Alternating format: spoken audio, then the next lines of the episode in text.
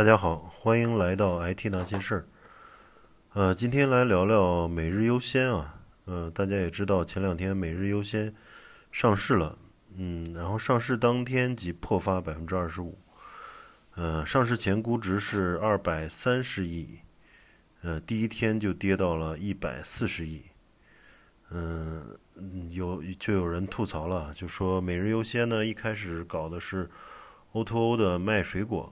后来又搞无人货架，现在又搞这个菜市场啊，每个业务都是追着资本风口搞，而且没有一个业务干成。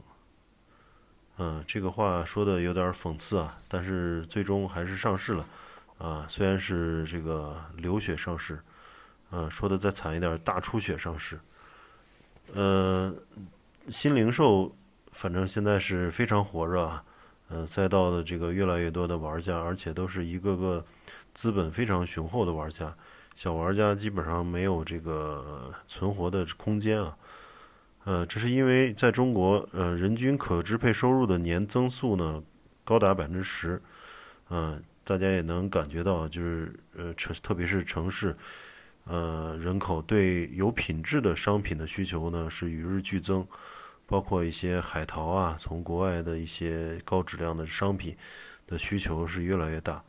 那么，中国对生鲜消费升级的需求呢，增速有人评估高达百分之一百二。而老的商超呢，如永辉呢，呃，为了满足原有的中老年客群啊，无法快速转型。呃，消费升级呢，实际上是中国新零售们的真正的一个大机会啊。但是呢，新零售面临时代给予机会的同时呢，也面临了极大的这个挑战啊。因为现在竞争越来越激烈，赢者通吃嘛，所以线上的投入太重，呃，竞逐同一市场的玩家又很多，啊，前一段时间的这个社团买菜这个大战，大家也知道，连这种滴滴都入场了嘛，啊，所以新零售赛道上的竞争压力非常大，嗯。在十十年前啊，永辉二零一零年 IPO 的时候啊，据说只投资一点二六亿到 IT 系统，嗯，那么主要是用在建机房和养四十个 IT 人，他的 IT 团队只有四十个人。而现在的这个叮咚买菜呢，拥有一千三百二十名 IT 开发人员，占到总员工的百分之四十三。啊，二零二零年呢，花了三点二亿元啊。嗯，二零一零年是没有 VC 会投资商超，呃，而二零一六年后呢，阿里和腾讯啊，在新零售赛道上投资上千亿元，这还不说一些像滴滴啊、美团啊等等这些呃这个巨头的入场。呃，对于中国新零售的创业者而言呢，必须要。先融资，然后建立线上线下的服务体系，做大规模抢占市场。那么在此基础上打磨好每个运营环节，才能这个通过商品力打败竞争对手，实现盈利。那么现在还远远没达到这个盈利的这个时间节点啊。嗯，网上能看到，二零二零年叮咚买菜和每日优先还分别亏损三十一亿和十六亿。那么，二零二一年第一季度，美团优选，也就是它那个社区团购业务，亏损高达八十亿，一个季度啊就烧掉了八十亿。嗯，据了解呢，二零二零年，呃，去年的盒马的这个亏损也在数十亿。那么，盒马呢，在前期扩张时是根据淘宝数据选址开店，啊，据说就是即使这样，也是有一半不好。那么，盒马呃先后关闭了昆山、呃福州的店铺。那么，新零售的履约方式呢，主要是线上下单，半小时送货到家。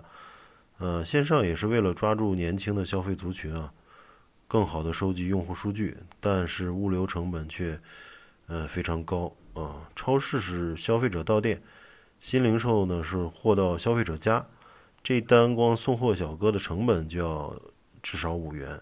因此，就是各家都在绞尽脑汁的去想办法提高这个客单价，就是每一单下单的这个价，那个平均价格能够提高，让这个消化掉这个物流成本啊。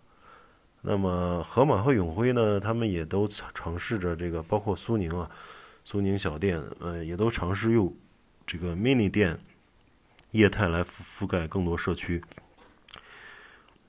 但是由于运营模型差异很大而放弃。盒马将 mini 的股权都卖给大润发，永辉呢也关闭了五百六十多家 mini 店的这个绝大多数。呃，今年的一季度呢，叮咚买菜覆盖了二十九个城市，嗯，开设了九百五十个前置仓。盒马呢，呃，这个开了这个二十一个城市，开了二百二十七家门店。啊，两者的开店速度呢，都遥遥领先于其他的这个商超和同业。那么从战略上讲呢，新零售做大规模，呃，通过商品力决一胜负。从业务上呢，新零售面对的还是不断而来的这个艰巨挑战，如新冠疫情啊，嗯，能不能融到资啊，能不能顺利的上市啊？其实每一场大战都是淘汰弱者、强者越强的一个过程。那么。目前来看，新零售的法门呢，仍然是在下游做宽消费人群基数，以销售势能反向影响改造上游供应供应链，并不断的向上游要效率、要品质、控成本。好，那今天就先聊到这里，我们下期再见，谢谢收听。